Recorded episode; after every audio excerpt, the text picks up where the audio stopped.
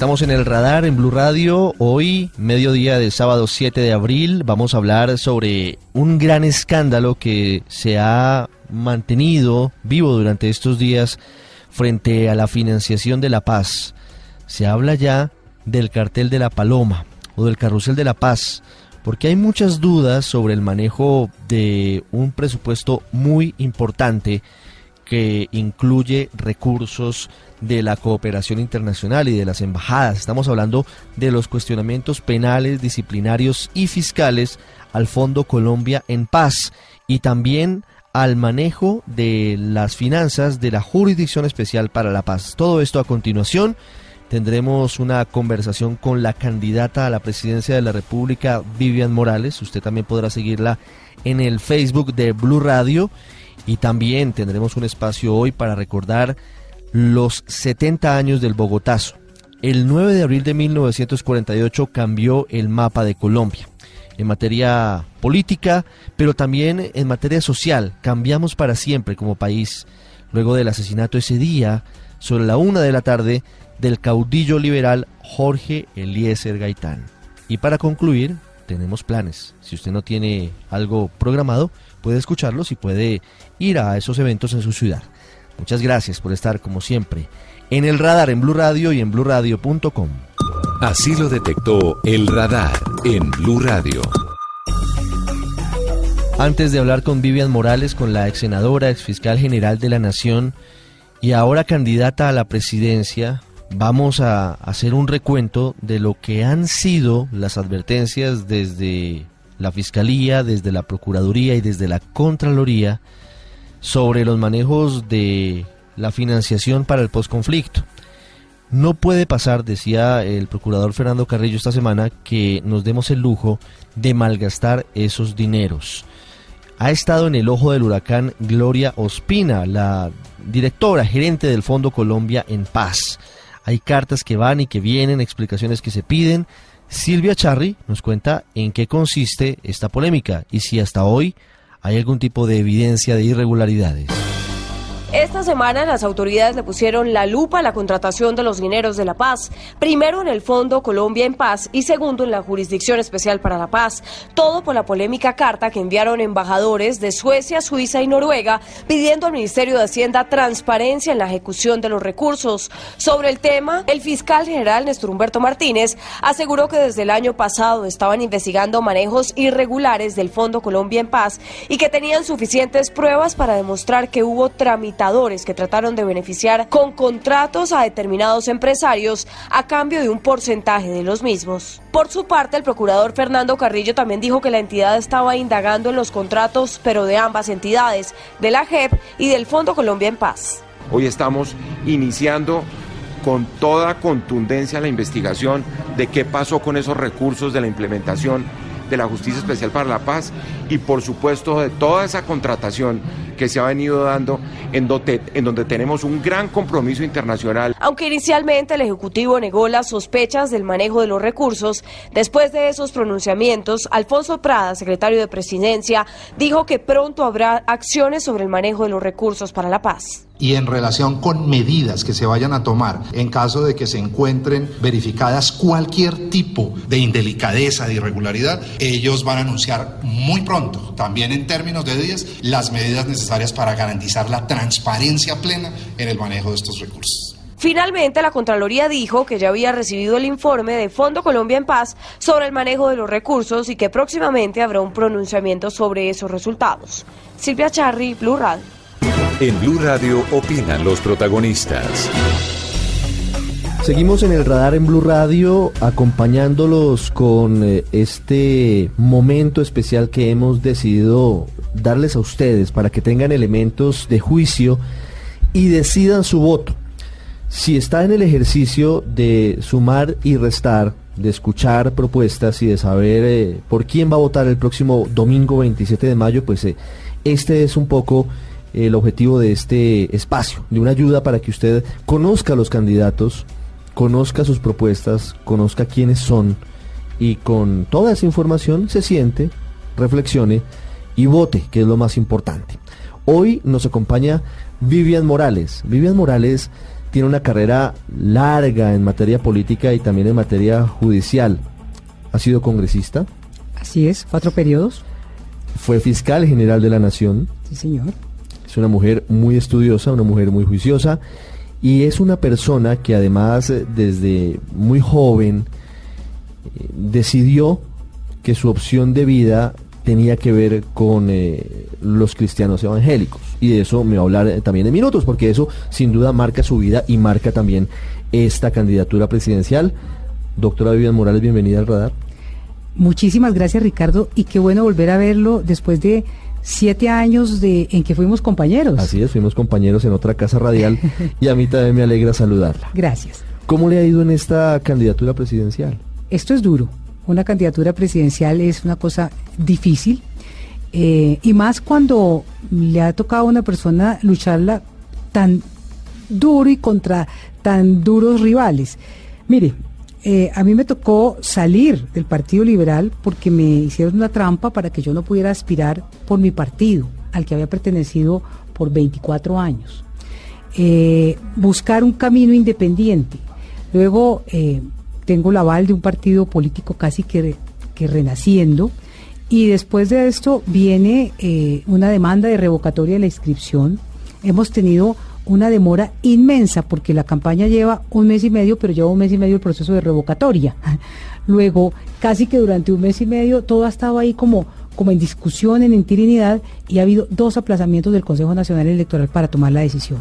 Eso, ya entenderá Ricardo, pues le pone una em, carga de incertidumbre que es muy harta para una campaña. Ha sido muy difícil. Afortunadamente, las personas que me siguen, los que están conmigo, eh, tenemos un centro de fe, la fe nos mueve y nos ha podido mantener en esta dinámica. Sin embargo, debo reconocer que eso ha sido muy difícil. Hablando de lo que usted nos dice que para usted fue una trampa, del Partido Liberal para sacarla de donde fue su casa política desde que inició seguramente, hace más de 20 años, eh, nos cuenta.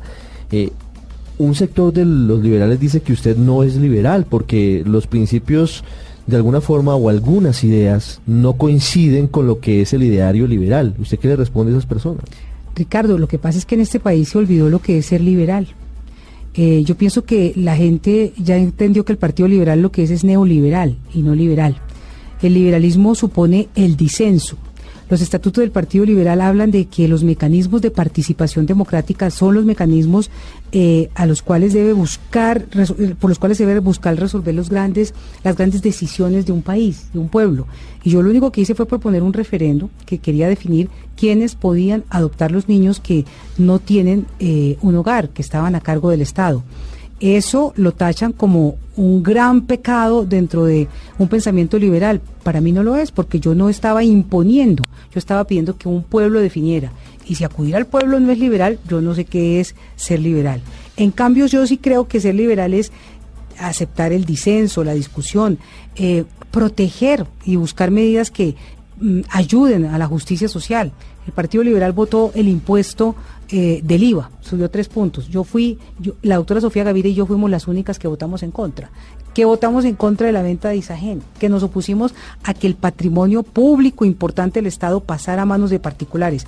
Eso sí era el credo liberal, o por lo menos del Partido Liberal que yo conocí eh, y que heredé un poco de mi familia, de mi padre que era un cargaladrillo de los grandes líderes de liberales de Bogotá. Hoy, ¿qué tanto gira su campaña presidencial sobre sus convicciones religiosas. Como le contaba a los oyentes, para quienes no lo saben, Vivian Morales eh, es cristiana, evangélica, es eh, una mujer que ha decidido eh, esto hace mucho tiempo. quiero preguntarle qué tanto ejerce influencia esta opción de vida en la candidatura. Mire Ricardo, yo entiendo que esto estamos en una competencia dentro de una democracia que se sustenta en principios como el pluralismo, como la posibilidad de que existan diferentes expresiones, diferentes creencias, el respeto al otro, el respeto a las minorías.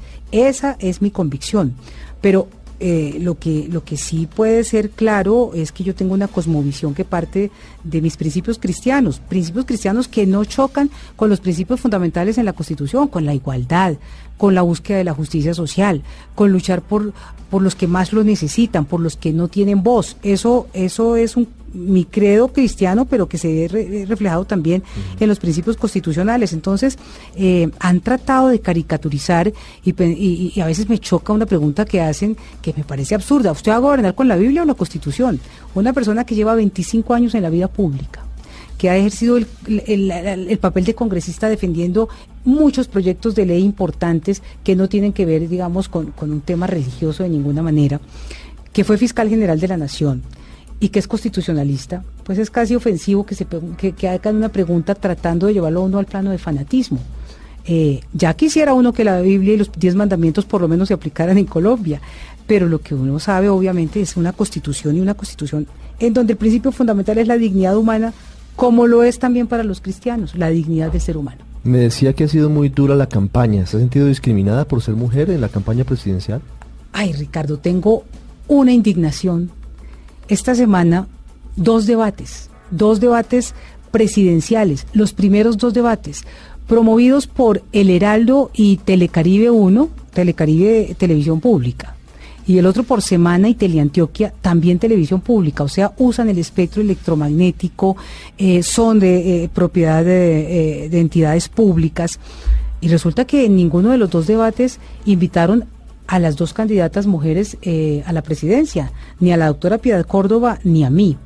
Me parece que eso es inadmisible en el siglo XXI en Colombia. Yo, que fui la autora de la ley de cuotas, que logré que la mujer tuviera esa visibilidad en la participación pública, pues ahora me encuentro con que todavía sigue existiendo lo que nos ha pasado a las mujeres. A las mujeres nos han buscado invisibilizar, pero yo tengo una queja aún mayor. En, ese, en esos debates han asistido eh, muy tranquilos los cinco candidatos, en uno cuatro y en, el del Heraldo cinco eh, candidatos presidenciales, y ellos en sus programas hablan de la equidad y la igualdad para la mujer y que van a defender sus derechos. Ninguno fue capaz de levantar su voz en esos debates y decir, aquí exigimos la voz de las mujeres candidatas a la presidencia. Entonces, lo que siempre he dicho, el tema de las mujeres solo se superará cuando los hombres sean conscientes de la discriminación que tiene la mujer y ellos también enarbolen la bandera de corazón y no para ganar votos. Viendo hoy el escenario, ¿usted cree que los colombianos elegirían a una mujer presidenta? Yo creo que sí, yo creo que sí, porque eh, hay, hay, una apertura hacia el liderazgo de la mujer. La mujer ha logrado demostrar en muchas áreas eh, que puede, que puede hacerlo y puede, puede lograr eh, los resultados y las mm, tareas que se propone, pero además también porque creo que hay eh, una necesidad de cambiar un tanto paradigmas frente a tanta corrupción y no que lo vea como algo mesiánico, pero sí veo que la mujer ejerce muchas veces su, su trabajo con una integridad y con una honestidad eh, admirable. yo sin duda eh, comparto eso y sé que una mujer eh, como presidenta de Colombia sería muy positiva, pero se lo pregunto porque quizás la sociedad colombiana sigue siendo muy machista. No tanto, bueno, sí la sociedad es machista, la sociedad es machista y eso lo demuestran, por ejemplo, las tasas altísimas de violencia intrafamiliar. De la violencia intrafamiliar, el 90% es violencia contra la mujer. Eso significa que es una sociedad machista, sin duda. Sin embargo, yo creo que Mire, mm, las grandes eh, líderes, digamos, políticas del Senado en la, en la legislatura pasada, pues fueron mujeres. Eh, y yo creo que el país sí está preparado, pero también siento que hay como una especie de eh, designio de no dejar avanzar más a la mujer. Esto que está pasando en los debates a mí me parece muy sintomático de esa actitud de la mujer está bien de vicepresidenta, pero no de presidenta. Hablando de propuestas, si usted es presidenta, ¿qué es lo primero que haría el 7 de agosto del 2018? Lo primero que haría el... Ay, Dios mío, hay tantas tareas, hay tantas tareas urgentes. No, yo tengo un programa y, no es de decirle la primera medida. Bueno, no le digo la primera, pero eh, dígame, ¿sobre qué ejes eso sí. giraría su gobierno como aspectos urgentes, de una forma concreta? Eso sí. Mire, yo sí creo que un país que habla de estos índices de corrupción está en un estado de emergencia moral. Y creo que hay que sacar al país de esta desconfianza frente a sus instituciones. Por eso yo eh, propuse una constituyente para la justicia yo considero que es indispensable hacer una constituyente que reforme a fondo la justicia, el sistema de la justicia en Colombia y viendo lo que nos ha pasado en las anteriores elecciones y lo que viene pasando, también que reforme el sistema político y electoral. Uno no puede haber, hablar de democracia cuando pasó lo que pasó en las pasadas elecciones, en donde se perdieron una cantidad de votos. Vea, Ricardo, un movimiento eh, nuevo como el de Colombia Justa, un grupo significativo de ciudadanos, le desaparecieron por arte de Birle 35 mil votos. Y si no es que se pone las pilas a hacer los reclamos en donde toda la gente decía, mire, es que yo voté en esa mesa y aparece cero votos, y todavía le quedan seis mil reclamaciones, que seis mil reclamaciones serían buscar en seis mil mesas más votos. Eso significa que el sistema electoral no le da garantías a una democracia. Entonces yo sí creo que hay que hacer, y creo que es por constituyente. Es decir, usted plantearía una asamblea constituyente amplia, no limitada justicia y política. Es decir, limitada a la justicia y a la política. Sí, a la justicia y a la política. Que están en mora de hacerse y seguramente vía Congreso no van a salir adelante porque no están interesados hoy los congresistas en, sacarlas adelante. Le pregunto por dos propuestas que se han escuchado en estos días para saber su opinión. ¿Usted estaría de acuerdo con crear una sola supercorte y acabar con la Corte Constitucional? Es decir, que la, la sala constitucional de la Corte Suprema vuelva a ser el escenario como lo fue en la Constitución del 86? No, Ricardo. Yo pienso que los países tienen que tener en cuenta sus tradiciones jurídicas. Colombia tuvo una riquísima tradición jurídica antes incluso de la creación de la Corte Constitucional. Y es que siempre tuvimos el, contencioso administrativo, el Consejo de Estado, y la Corte Suprema de Justicia. Entonces, plantear una sola Corte, pues va en contra de la propia tradición jurídica colombiana que ha sido riquísima en esa materia, de todos los avances en el contencioso administrativo que ha tenido la jurisprudencia del Consejo de Estado. Lo que yo sí creo es que eh, la Corte Constitucional se le tiene que también establecer unos límites, porque la Corte Constitucional ha abusado de su función y se ha vuelto no legislador, es más, constituyente. Eh, es con esto que estoy diciendo, la Corte Constitucional ha cambiado el texto mismo de la Constitución la reforma última del equilibrio de poderes, por ejemplo, creábamos un tribunal para que los magistrados de la Corte no fueran a la comisión de acusación, sino que hubiera un tribunal que los pudiera juzgar. Y la Corte Constitucional tumbó el artículo diciendo que eso iba en contra de la independencia, que eso sustituía a la Constitución, pero además cambió eh, ah, eh, eh, en, en, el tema del Consejo Superior de la Judicatura, que también introducíamos una modificación, la Corte la declaró inconstitucional y dijo, el artículo 265 de la Constitución quedará así y lo redactó. Yo creo que en ningún país del mundo una Corte Constitucional ha tenido las osadías que ha tenido la Corte Constitucional en Colombia. Entonces creo que hay que establecerle límites porque cualquier poder en una democracia tiene que tener límites. Sin embargo, creo que deben seguir funcionando Corte Constitucional, Consejo de Estado y Corte Suprema de Justicia. ¿Cómo limitaría la Corte Constitucional? En, por ejemplo, en lo de la teoría de la sustitución. La Corte eh, fue mucho más allá de lo que la Constitución le había dicho. La Constitución le dijo, usted va a controlar por vicios de forma y no de fondo. Y entonces ella, para no aceptar que estaba metida en vicios de fondo, se inventó que controlar la competencia era un vicio de forma. Y se ha extendido en lo que tampoco ninguna corte del mundo ha llegado a tanta osadía, a, a, declarar inconstitucionales varias reformas a la Constitución, con lo cual ya el Congreso al Congreso le queda imposible hacer reformas importantes a la Constitución, o sea, hacerse en una vía democrática. Esa es una limitación que yo mm. haría para la Corte Constitucional. ¿Usted haría cambios de fondo al acuerdo de paz con las FARC si llegara a ser presidenta? Ricardo, esos cambios ya los hicimos en el Congreso. Es que la gente sigue hablando de los cambios del fondo y no se dieron cuenta que esos, acuerdos salieron muy cambiados del Congreso, de la República y de la Corte Constitucional. Eh, lo primero, cuando ya la Corte nos levantó el veto que habían impuesto a través del Fast Track y señaló que sí se podían establecer eh, modificaciones, pues se hicieron. La Justicia Espacial para la Paz quedó... Eh, con las modificaciones que me parece que garantizaban que no se volviera una justicia revanchista. Es decir, eh, era una justicia que se iba a ir contra todo, contra los terceros en las investigaciones. Eso se limitó. Em, se eliminaron las posibilidades de las circunscripciones especiales que no eran para las víctimas como se quiso presentar, se eliminó la posibilidad de que el acuerdo quedara en el bloque de constitucionalidad. Entonces yo pienso que esos acuerdos, las partes fundamentales ya fueron reformadas en el Congreso y en la Corte Constitucional. Lo que sí creo es que en lugar de estar hablando tanto a los candidatos que si le hace uno modificaciones, estoy muy preocupada por el incumplimiento en relación con los desmovilizados. Es que eso sí es muy grave el Estado ahí hizo un compromiso, pero es un compromiso además que tiene... Eh, eh, que, que, es, es, peligrosísimo en eso el incumplimiento. En las zonas anteriores, zonas de verificación, ahora zonas de capacitación, estos desmovilizados están con los brazos cruzados tomando cerveza sin hacer nada porque el Estado no ha logrado buscar las, políticas de reincorporación. Sin, ejecutarse, y con el problema que tenemos del Fondo Colombia en Paz y lo demás. La plata, una sin ejecutarse porque ha sido fatal la gerencia, no ha habido gerencia, pero la otra ya se ha ido en corrupción es que eh, se gastaba, eso comenzó en diciembre de 2016 cuando en el Ministerio de Juan Fernando Cristo eh, se, invirtió, se hizo a dedo la contratación para la construcción de los campamentos y resultó que los campamentos